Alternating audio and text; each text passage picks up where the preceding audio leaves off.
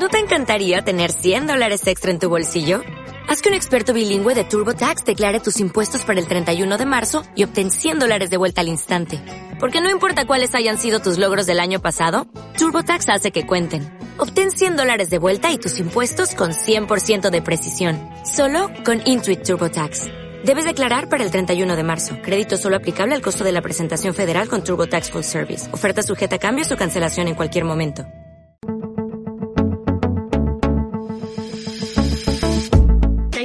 Interesa el mundo financiero? ¿Estás pensando en estudiar y no sabes qué? ¿Querés saber cómo lo hicieron otras personas o qué habilidades buscan las empresas?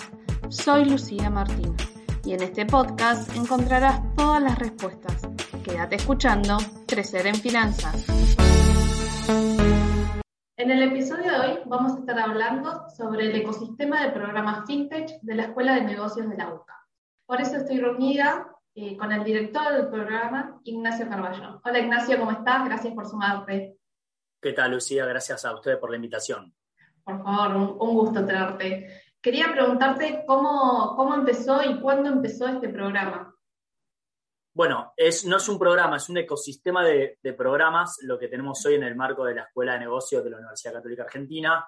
Y esta propuesta de formación ejecutiva nace hace ya, si mal no recuerdo, cuatro años, tres años y medio, como el primer programa, un, primer programa ejecutivo en FinTech en banca digital que se hizo en universidades top five del, país. Justo el mismo año que, lanzamos, después otras universidades también eh, trajeron sus programas, pero nuestro, nuestro primer programa insignia, el programa en FinTech y Digital Banking, que es justamente el que le da el nombre al ecosistema, nace como una propuesta diferencial de educación online sincrónica para toda América Latina.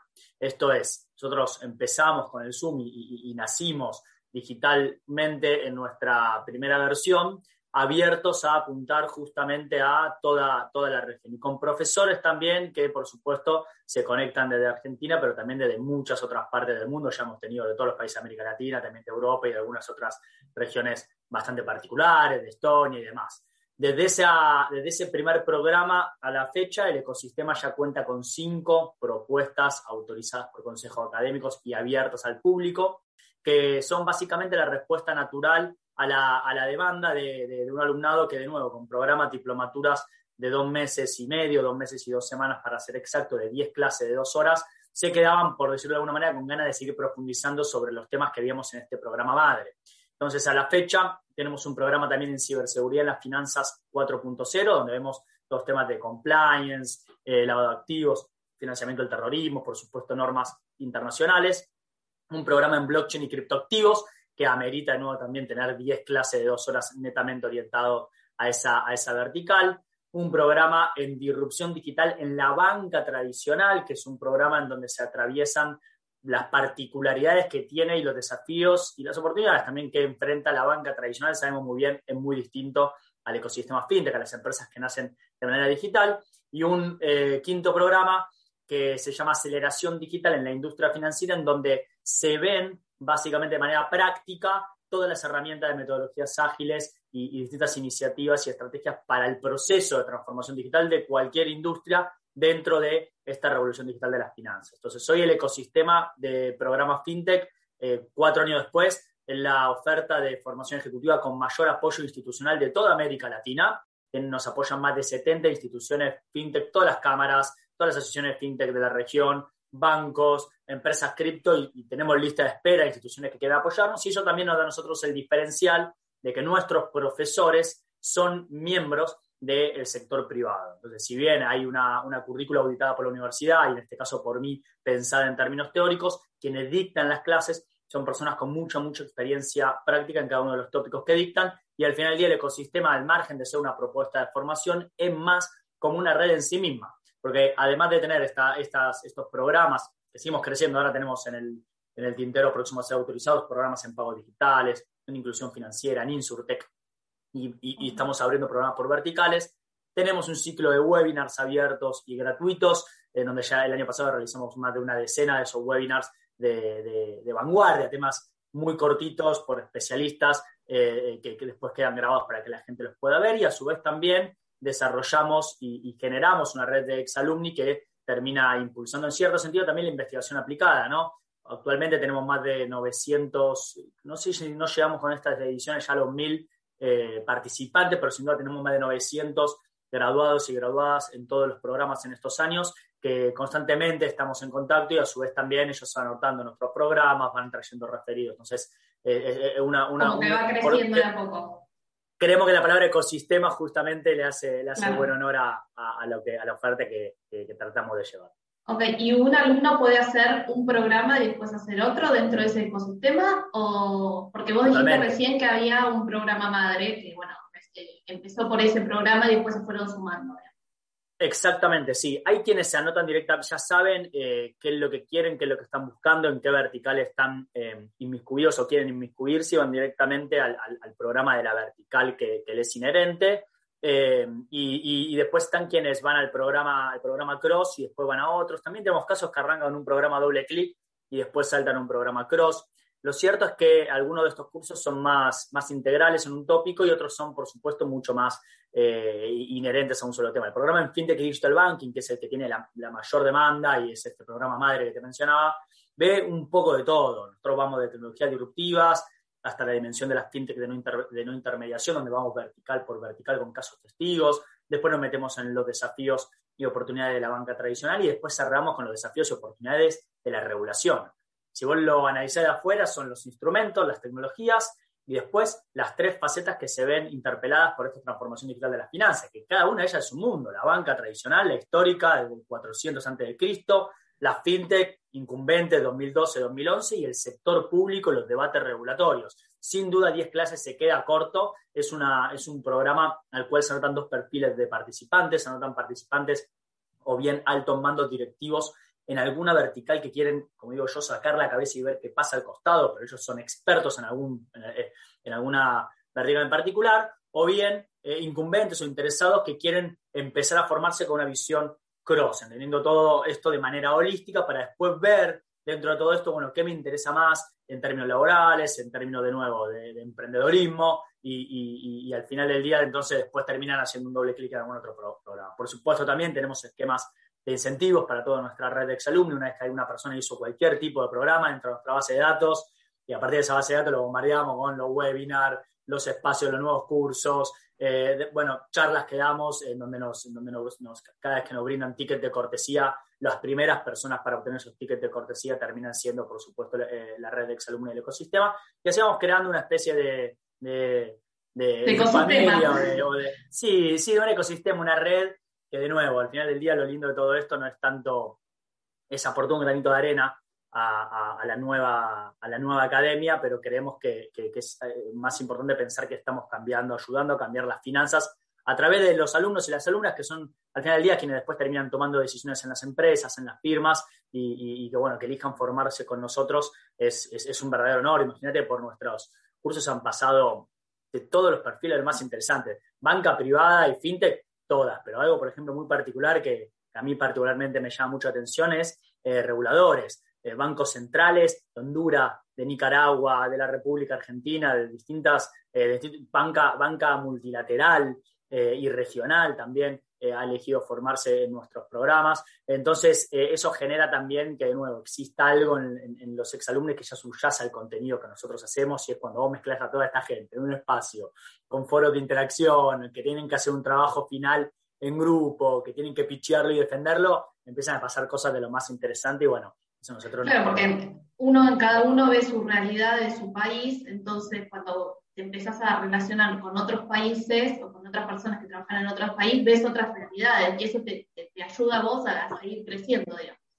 Total, y a nosotros como docentes nos ayuda, nos hace crecer muchísimo. Eh, realmente nosotros no, no tenemos siempre decimos, y esto, esto es muy importante, yo hablo personalmente con todas las consultas que ingresan a todos los programas y, soy muy claro el momento de, tratar de transmitir qué es lo que van a encontrar y qué es lo que no van a encontrar en nuestros cursos.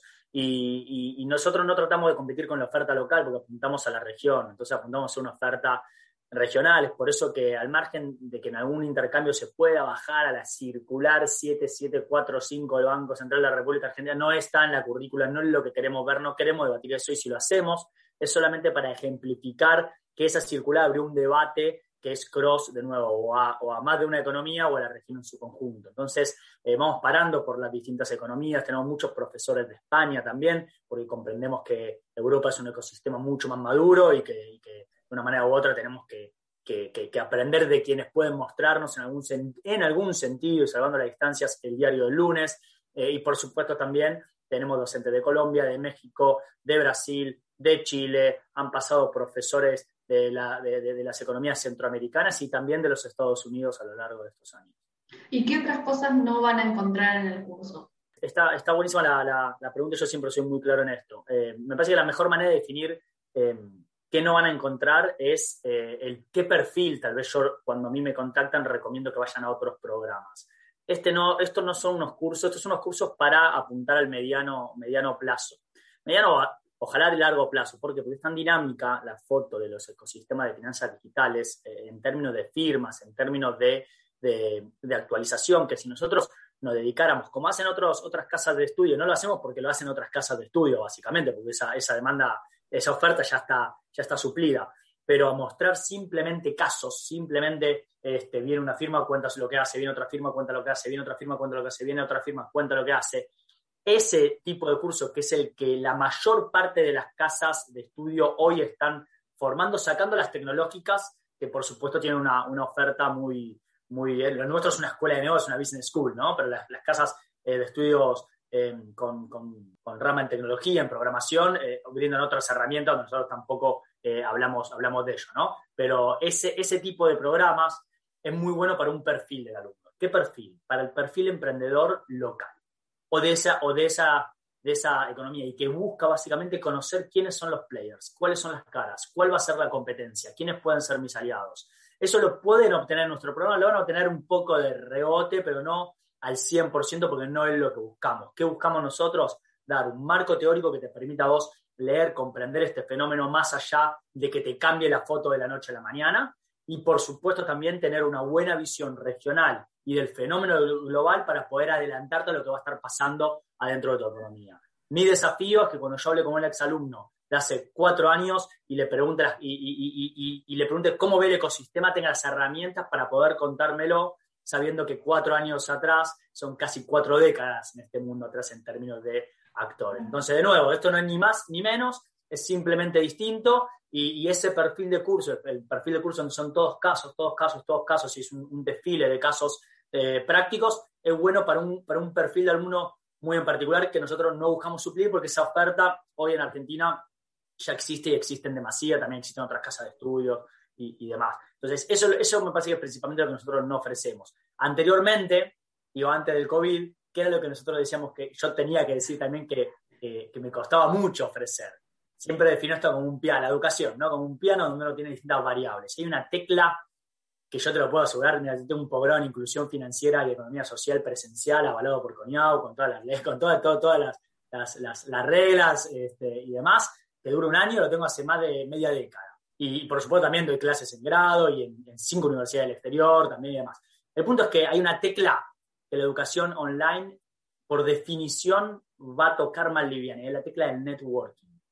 Esa tecla del networking, cuando nosotros lanzamos, siendo la única oferta digital por Zoom, cuando nadie sabía lo que era Zoom, cuando todos se hacían curso, era una que yo le tenía que, yo le tenía que aclarar a la unidad que vamos a hacer un trabajo final para apretar esa tecla. Mira que dejamos en todas las clases 10 minutos para que ustedes interactúen. Si no venís, la clase queda grabada, pero el valor es que vos estés sincrónico con la persona que se te conectó de Estonia y los lleves a preguntarle sobre tu día a día y tu desafío laboral. Mira que si no haces eso y el otro no te responde, hoy todas las ofertas son, son virtuales, entonces es algo que creo que, ya no es una desventaja comparativa, sin embargo, tal vez sí, nosotros por tener cuatro años viéndolo como una desventaja comparativa, lo fomentamos mucho. Entonces fomentamos la interacción en los grupos de las aulas virtuales, tenemos trabajos que son grupales al final, en donde les hacemos hacer casos reales en grupo e incentivamos que los hagan justamente para que se conozcan entre ellos, ¿no? Para hacer una diplomatura, más o menos un curso de, dos meses, ¿no? De título propio.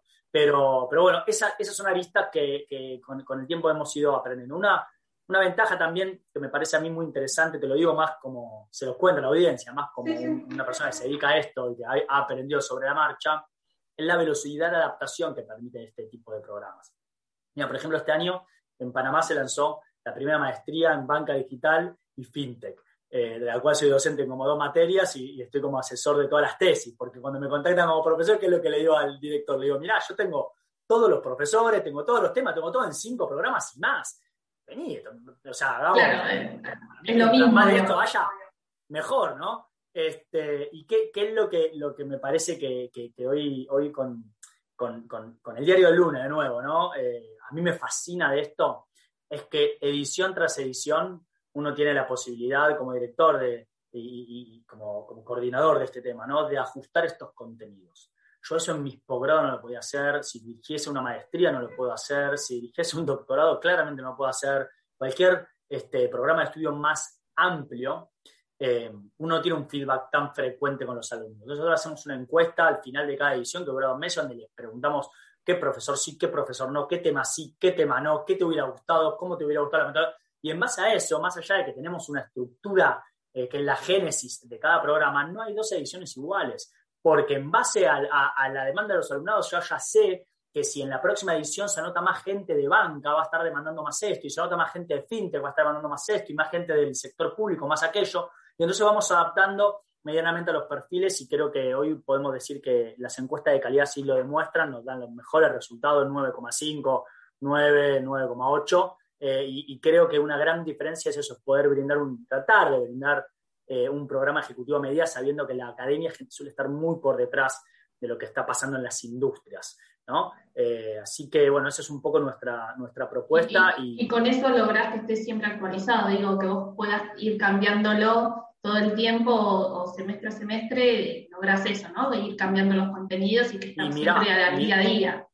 Hablemos, hablemos de los últimos cuatro años, ¿no? Cuando lanzamos el primer programa en Argentina había dos billeteras eh, virtuales, dos, y una pública, que era con, del Banco Nación, que se transfería con mensaje de texto. Hoy hablamos de cripto, hablamos de, de Codi, hablamos de Pix en Brasil, hablamos de, del proyecto Libra, ahora Diem de Facebook. Eh, estamos hablando de, que pasaron eh, año tras año, ha habido temas que merecieron ser incorporados en la agenda. Y también dentro de todo este, este, esta, esta, muestra integral, que en algún momento sonaba mucho, por ejemplo, la vertical de lending, la vertical de crédito, y que en otro momento, después al año subsiguiente, capaz que la que más pesó, la vertical de pagos digitales y billeteras, y, y ahora el tema cripto, y el tema de regulación a veces suena muchísimo, y era el debate de qué manera se regulaba todo esto, y lo del año pasado, y hoy está mucho más eh, atenuado a, eh, más que regular, armar una infraestructura pública de pagos. Entonces, todo eso realmente, y te lo digo como alguien que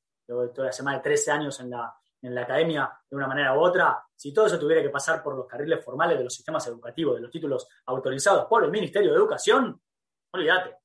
No, no, es que, es, imposible. Esa es una de las fricciones que tienen los sistemas educativos cuando tratan de, educar en temas eh, tecnológicos, que son tan, tan dinámicos, en una vorágine tan veloz, que los carriles formales de los claustros tradicionales no están todavía a la altura de ese ajuste. Entonces, eh, de nuevo, como alguien que tiene un posgrado, que ha hecho un posgrado, pasé por todos lados, eh, hoy me quedo con esto y lo que a mí más, lo que a mí, a mí no digo al alumnado, capaz que no ni ve la diferencia, pero a mí como un académico le parece fascinante es esa, esa versatilidad, eso de bueno, entonces eh, tenemos una clase donde es una economía a fondo.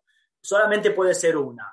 Y bueno, capaz que lo más interesante en el 2018 era México por la ley FinTech, pero hoy sin duda Brasil por PIX y el Open Banking. Capaz que el año que viene es Chile porque, por, la ley de portabilidad. No lo sabemos, pero lo vamos, vamos a adaptar, vamos a ir viendo el mercado y vamos a ir este, tomando esto. Eh, de cualquier manera, nosotros siempre somos claros también en lo que, que ofrecemos y, queremos que la, esta, es un poco nuestra visión también. De nuevo, sin ánimo de decir que es mejor o peor, solo que es distinto.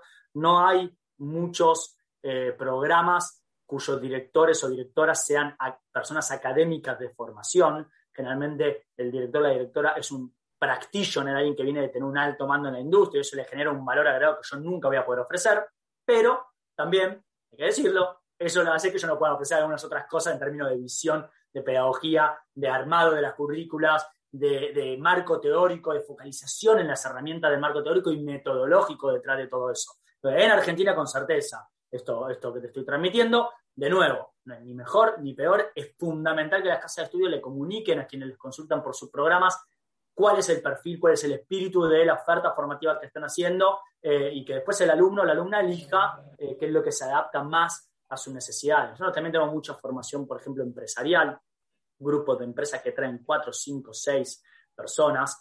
Eh, el año pasado, por ejemplo, en el medio de la pandemia, formamos a todos los altos con un programa este, adaptado, ¿no? Porque fueron casi, no fueron más de 300 personas, a todo el Banco Santander, yo no sé hasta dónde puedo decir nombres acá, pero bueno, si no me estás frenando, entiendo que está todo bien, a todas las sucursales, toda la gerencia de sucursales de todo el país del Banco Santander eh, y, mando saltos y medios de casa matriz. Eh, entonces, esas cosas creo que es algo que, hoy todavía la industria, la industria académica no ha terminado de sortear, ¿no? ¿Cuál es el equilibrio ideal entre, entre, entre la práctica y la teoría? Sin duda ambos son fundamentales. Yo creo que en un mundo tan, tan veloz como es el tecnológico, la teoría es fundamental.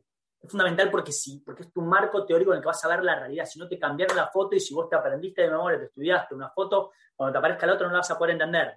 Pero quedarse en la teoría también te, limita el hacer. Y si algo nos enseña la tecnología es que hay que salir, hay que estar haciendo. Entonces, bueno, nosotros eh, creo que tenemos un equilibrio, al menos, eh, este, eh, no sé si es el mejor, pero lo vamos, lo vamos, buscando edición a edición, donde, donde aportamos ese valor, aportamos el valor de que haya bibliografía que acompaña, bibliografía que está auditada por, por, un ojo académico, bibliografía de journals o bibliografía de entidades este, que, efectivamente están en la vanguardia de estos temas. Eh, y después también, de nuevo, los mejores practitioners, los líderes de la industria, quienes están tomando decisiones a diario, que vienen y que hablan de un tema, que seguramente van a querer ellos hablar de su empresa, pero que tienen a un coordinador, un director que le dice, pará, antes de venir a hablarme de tu empresa de crowdfunding, yo necesito que vos le digas a los alumnos lo que es el crowdfunding, que le plantees todas estas categorías, que ellos se lo saben de memoria, que son expertos en eso, pero... El que, no, está en el día a día, capaz que no lo sabe. total, total. ¿Y cómo es la distribución de los alumnos? Dijiste que el programa estaba pensado para eh, principalmente América Latina. Nosotros estamos teniendo un promedio de más o menos cada programa es un mundo y cada, por, el doble clic que hace, y cada año también Argentina ha sido, ha sido un mundo completamente distinto. Tuvimos ediciones este, que, tuvimos que dejar gente afuera porque, porque yo, yo no, no, no quiero que haya más de 50 inscriptos por edición porque me parece una barbaridad. Ya 50 no me es como un límite por, online, yo podría poner todas las personas que, sí, sí, porque... quisiera, ¿no? Pero yo pienso en, de nuevo, lo que está comprando, porque esto es un curso privado aparte, no es lo que hacemos en la UBA, es un curso privado pago, de todas maneras, la persona es poder conectarse y hablar con, con el profesor si es que lo desea. Una pregunta de un minuto de cada 50 personas se te fue a la mitad de la clase, ¿no? Entonces tuvimos cursos que tuvimos que, poner, que, que, limitarlo a cupos Después tuvimos otros más austeros de, 35, 40, 40 inscriptos. Eh, casi siempre tenemos, podríamos tener dos cursos tranquilos. Eh, y en términos de proporción, todavía hay una mayor parte argentina, eh, sin duda. Estamos teniendo aproximadamente un 70% de argentinos, un 30% del exterior. Ha habido cursos y programas donde, donde casi, casi llegamos a la mitad. Igual fue, fue toda una, una, una odisea. Pero no, recordemos que para nosotros, yo creo que esto te lo contaba un poco cuando, cuando intercambiamos, ¿no? Hay todo un trasfondo también del porqué de todo esto. Esto la, la audiencia no sé cuánto, cuánto lo, va, lo, va a entender, me parece interesante eh, contarlo también de nuevo, porque día es para mí muy importante realmente, lo, digo como alumno constante, porque yo sigo estudiando y voy a seguir estudiando, siempre es importante que sepan de dónde vienen los docentes, de dónde vienen eh, eh, los, directores, las sedes de la Escuela de Negocios de la UCA están en Puerto Madero, Ciudad Autónoma de Buenos Aires. Es, para quienes no conocen la Ciudad Autónoma de Buenos Aires, suponiendo esta es una audiencia federal o al menos incluso internacional, es, está la ciudad en la punta más lejana de toda la Ciudad Autónoma de Buenos Aires. Como quien ha dirigido programas presenciales, yo sé lo difícil que es para un alto mando terminar de trabajar si no trabaja en el microcentro y, este, tener que salir manejando para meterse en un aula. Entonces, la primer barrera que impulsó a que tomamos el desafío de salir con un primer curso por Zoom virtual, cuando nadie hablaba de eso cuatro años atrás y donde todo era el primero de la universidad con todo esto, con docentes de afuera, alumnos de afuera, fue principalmente no tanto ir a, América Latina, sino que la idea inicial era salir. no tener que ir, ir físicamente, digamos. No tener que ir físicamente. Ahora, ¿con qué nos encontramos? Una demanda en las provincias enorme. Entonces ahí sí yo te puedo transmitir que de los que están en Argentina, la proporción de personas formadas en las provincias de Argentina es casi la totalidad. Entonces, si yo te digo un, un 30, 25% extranjeros y extranjeras, de los que quedan locales, la gran mayoría, y eso a mí me sorprendió, ya no es sorpresa, ¿no? Pero, pero sin duda habla del apetito que había y de lo lejana que estaba la universidad por ser presencial a, quienes, podría estar sirviendo, más allá de que la UCA tiene sede en Córdoba, y otra, no, pero, pero no, una demanda muy, muy, muy grande en ese sentido. Y, ese perfil creo que también entonces anima un poco a pensar eh, cuál es el rol de la, de la, educación en medio de toda esta pandemia. ¿no? Yo siempre digo, eh, los que estamos en, la industria de la tecnología, sabemos muy bien que hay un, hay un rubro que siempre es tomado como ejemplo por haber sido el que más rápido se digitalizó o uno de los más rápidos, es el rubro de los viajes, hotelería, turismo y viajes básicamente, ¿no? Eh, donde hace muchos, muchos, muchos años ya no se compran pasajes eh, haciendo una cola en una sucursal, con efecto. Es como que parece, la industria financiera sin duda siempre decimos que es de las últimas que se ha sabido digitalizar, malo que estamos en temas fintech con inclusión financiera. Sin embargo, y aquí no les obliga, yo creo que la educación es por escándalo también una de las que ha estado más relegada, más atrasada en todo este sentido. Eh, y lo, lo he dicho y lo he repetido durante años, no solamente abrir las puertas a lo digital, es hacer algo que valga la pena con lo digital. Porque para utilizar una herramienta digital y dar la misma clase que das este, presencial, ¿no? como que falta un poco. Eso, eso, eso es digitalización, no es transformación digital. Pero, pero ni siquiera se ha sabido digitalizar previo al COVID el sistema educativo. Entonces hoy vemos que a mí me pone muy contento, no, me la hace un poco más difícil, no te voy a mentir, era muy cómodo ser el único online que había este, para América Latina. Hoy están todos todos recién pero bueno, eh, me parece que al final del día, mientras más seamos mejor, mientras más oferta mejor, mientras más posibilidades al alumnado mejor, y lo más, más importante, ¿sabes qué? De todo esto, Lucía, que se esté formando en las nuevas finanzas. Las currículas están muy atrasadas en estos temas, no se incorporan, si se incorpora, se incorpora de manera muy tangencial, entonces eh, a mí nada me pone más contento de esto, de ver que se abrió la primera la primera maestría digital eh, internacional online, compite directamente con todo lo que hago, adelante, más querés que sea profe, voy soy profe, que sea director, voy soy director, mientras más haya mejor y el día que, deje de hacer falta, entonces haremos otra cosa. Como cuando hicimos el primer posgrado de inclusión financiera en Argentina en el año 2015, 2016, cuando nadie hablaba de esto, justo antes de que viniera la reina máxima de Holanda y levantara el bastión de la inclusión financiera del gobierno, y como hicimos en el 2012-2013 primer, la primera eh, certificación en microfinanzas, finanza para pobreza, seguiremos eh, la ola de, las finanzas alternativas y trataremos de aportar un granito de arena a ajustar de nuevo el mapa académico nacional. Eh, creo que acá hay dos impactos. El impacto en formación de personas siempre es poco. Lo digital permite un montón. Yo, es esto, no, son, no puedo creer que esté una red de 900 graduados. En mi posgrado de un año, de cinco años, se anotan presencial, 30 personas, tengo menos de 150 ya eh, hace cuatro años, están un año estudiando, en 900, una red de 900, es impresionante el impacto, pero, pero me parece que hay un impacto que tal vez el practitioner no le interesa mucho, porque estamos en la academia sí, y es el impacto en el sector académico. Abrir un programa y ver que otras universidades lo replican, lo imitan, llaman a tus mismos profesores, empieza a crecer, eh, es, es, lo mejor que puede pasar y lo mejor que puede pasar al sistema educativo per se, Así que en ese sentido también este, nos, deja muy conforme ver toda esta, evolución. Totalmente. Y capaz volviendo de nuevo a, los programas. Eh, la cursada dijiste que eran dos meses y medio más o menos. Sí, la metodología de todos los programas, eh, aunque algunos dan para hacer bastante más, por un tema de prolijidad los, tratamos de hacer todos igualitos, mismo valor, misma, arrancan toda la misma semana, terminan toda la misma semana, menos que alguno tuvo un periodo de medio y se atrasa una semana pero todos son, 10, son 20 horas, 10 clases de 2 horas sincrónica, más una aula virtual, donde en cada aula virtual van a poder revivir la clase grabada si no pudiste asistir. Cuando creamos todo esto, porque apuntábamos a ese target que no podía venir presencial, ni tomamos asistencia porque decíamos, el, el, alto directivo no es que no va a venir porque no va a venir porque va a estar viajando.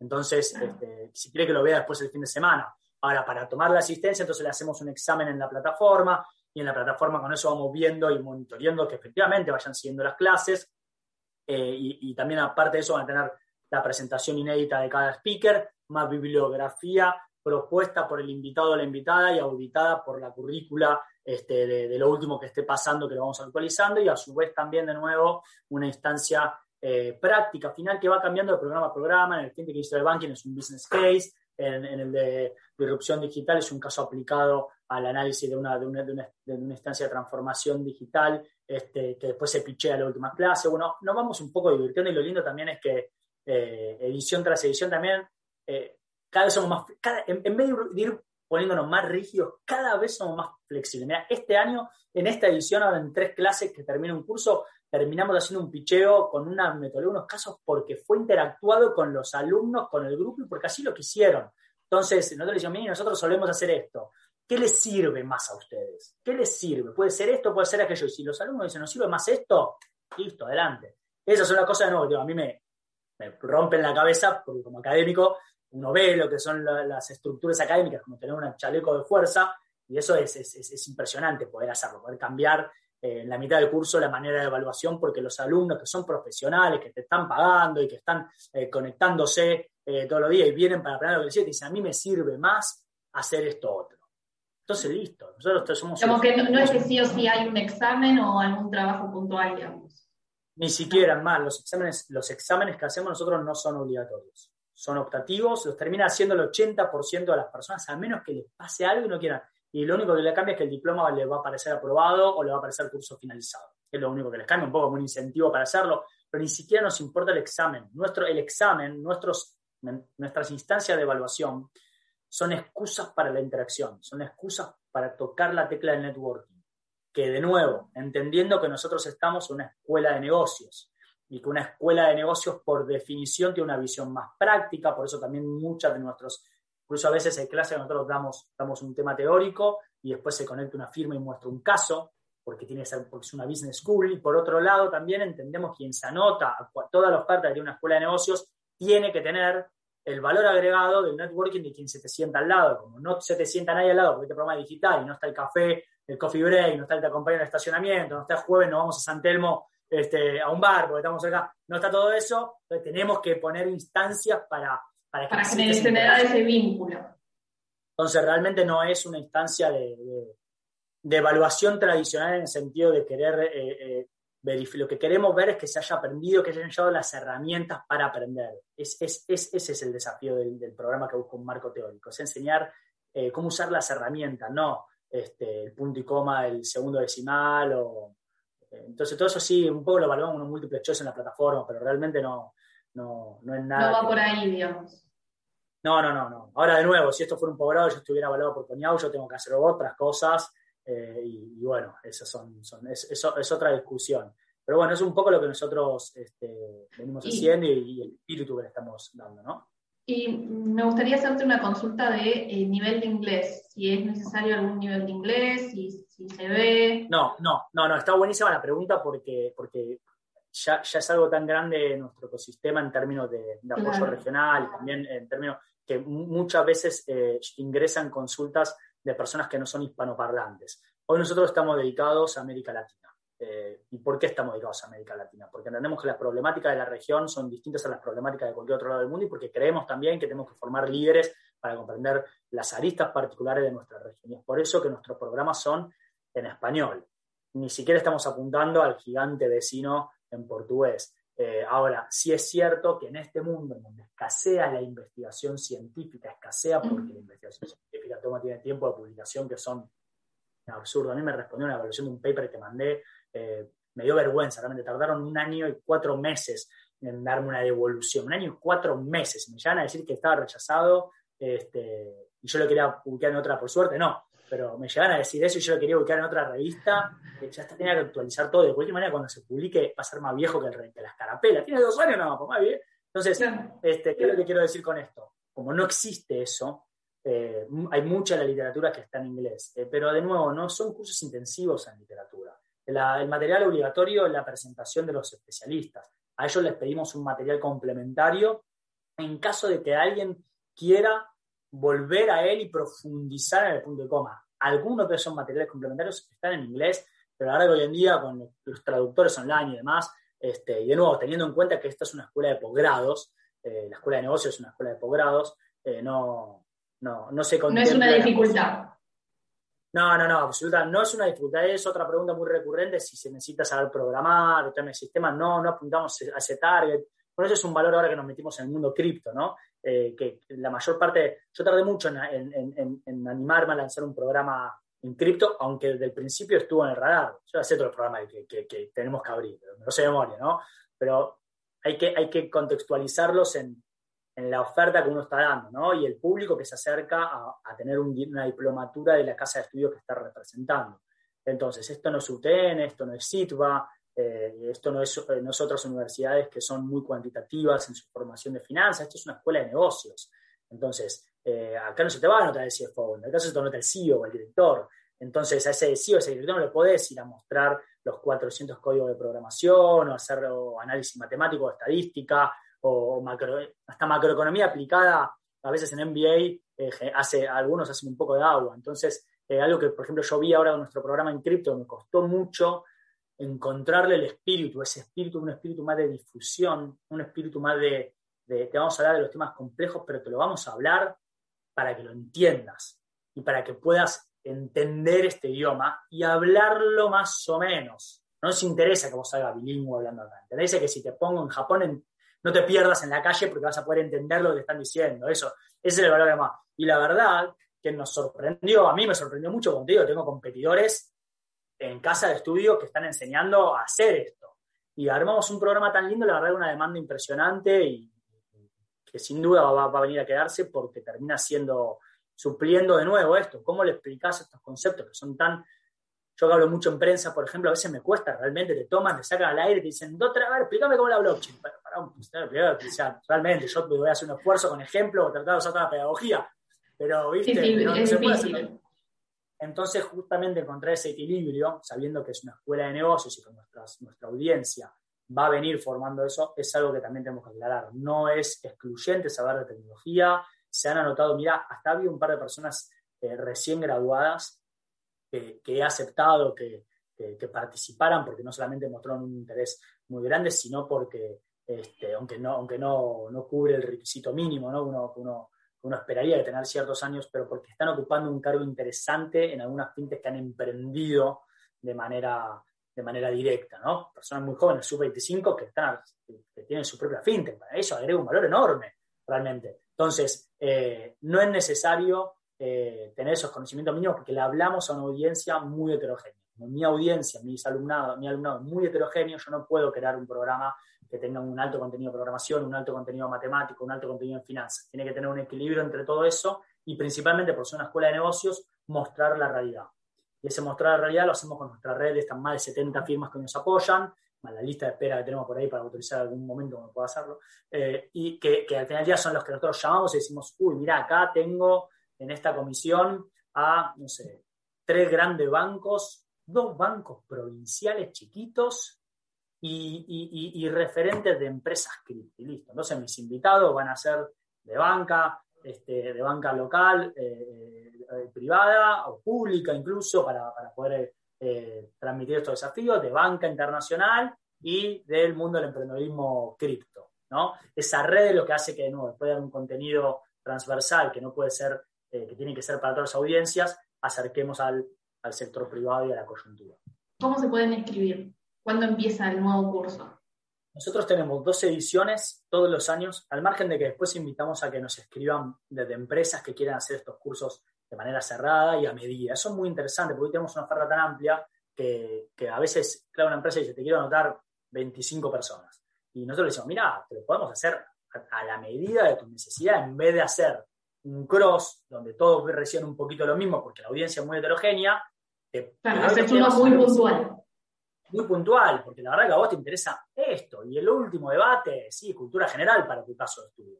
Entonces, invitamos que empresas también nos contacten, eso lo hacemos durante todo el año, pero los cursos abiertos al público arrancan en mayo o en abril, dependiendo qué año, eh, y en fin de agosto, principio de septiembre. Son dos ediciones al año, no tenemos más, no queremos tener más, eh, y, estamos recibiendo, generalmente empezamos a recibir inscripciones, sí, dos meses antes, dos meses antes. Bien, y Ignacio, para terminar el episodio, quería, siempre me gusta terminar con la misma pregunta, es eh, ¿qué, le recomendás a una persona que está pensando en anotarse o que está investigando y dice, puede ir por ahí?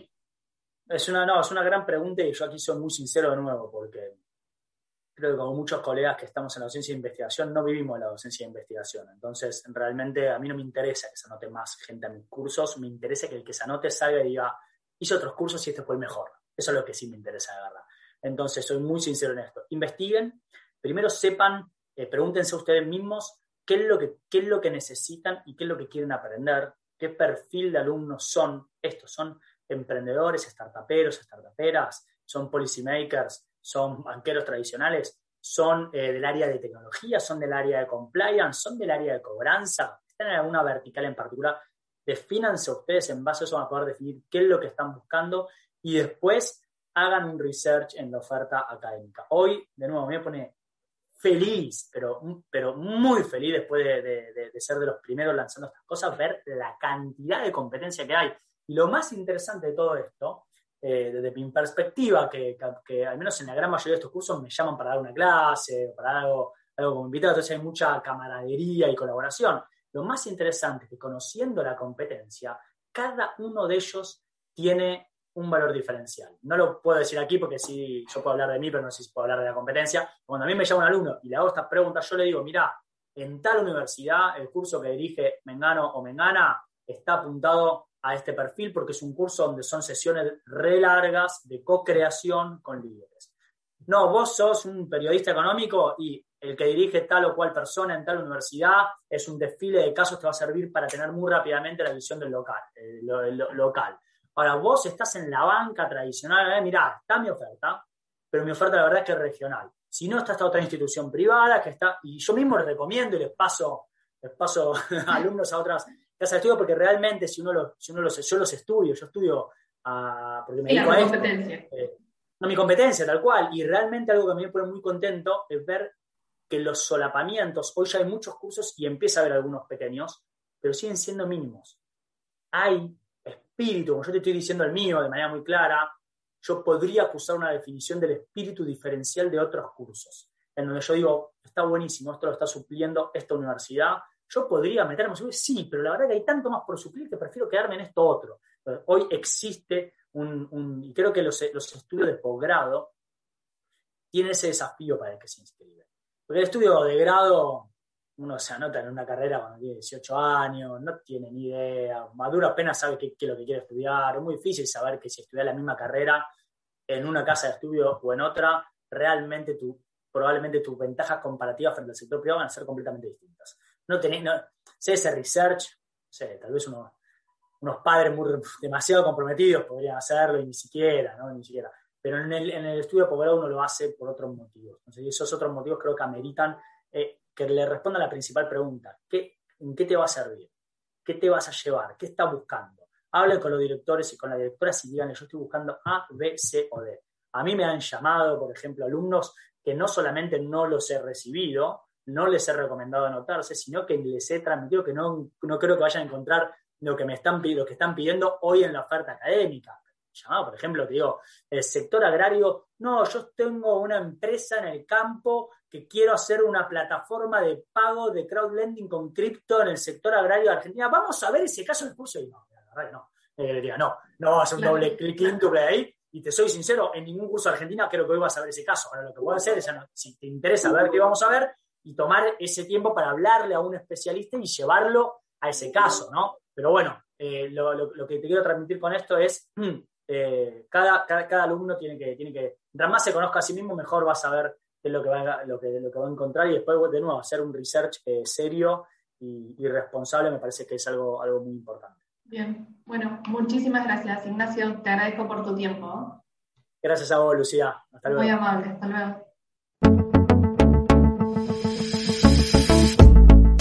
Espero en el siguiente episodio de Crecer en Finanzas. Podrás escucharme en Spotify, Google Podcasts, iTunes, iBooks y YouTube y seguirme en Twitter e Instagram.